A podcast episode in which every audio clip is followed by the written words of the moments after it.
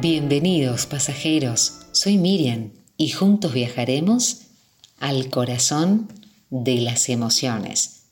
Ya comenzó el tren del alma. Y a todos nos ha ocurrido alguna vez, después de darnos cuenta de que cometimos un error, que nos invade un sentimiento de culpabilidad y empezamos a preguntarnos cómo dejar de sentir culpa.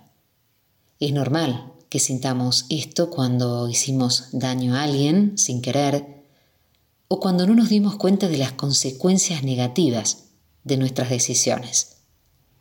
Uno de los aspectos de este sentimiento en el fondo muestra que nuestra intención era buena. La culpabilidad puede representar un motor que nos impulse a arreglar lo que dañamos, a pedir disculpas o a cambiar de actitud o de conducta si es necesario necesitamos determinar qué tipo de culpa es la que sentimos. Por eso te voy a proponer una serie de pasos para ayudarte en el proceso de acompañarte a liberarte de la culpa.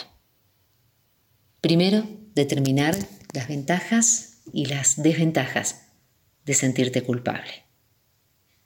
Te pueden ayudar las preguntas. Si, por ejemplo, te ves impulsado a arreglar lo que hiciste o no.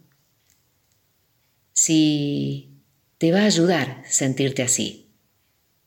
O qué consecuencias puede traer esta sensación.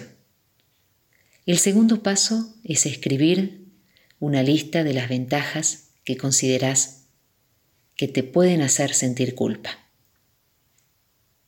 Por ejemplo, puede ser que si te sentís deprimido, eso hace que tu esposo o tu esposa te preste más atención.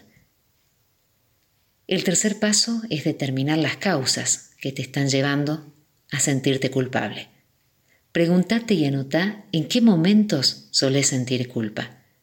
Si tu respuesta es algo así como cada vez que cometo un error, entonces tenés que prestar atención a una serie de factores, porque no puede ser que sientas culpa siempre que te equivoques. Y te recomiendo el perdón. Este hermoso e importante paso para superar la culpa. Una vez que has determinado si la culpa te beneficia o no y cuáles son esos pensamientos que te hacen sentir culpables, como la tristeza, la frustración, el enojo, es importante aprender a perdonarte a vos mismo. Recordá que sentir culpa es normal y perdonarte también. Cuando nos permitimos que nos hunda o nos haga sentir poca cosa, podemos sacar provecho de eso, porque la culpa puede enseñarnos a actuar de mejor forma, puede ayudarnos a arreglar alguna situación, a volvernos conscientes de un defecto o cambiar algo que veníamos haciendo mal sin darnos cuenta. El secreto es usarla a nuestro favor y no permitir que se convierta en un factor que juegue en contra nuestra.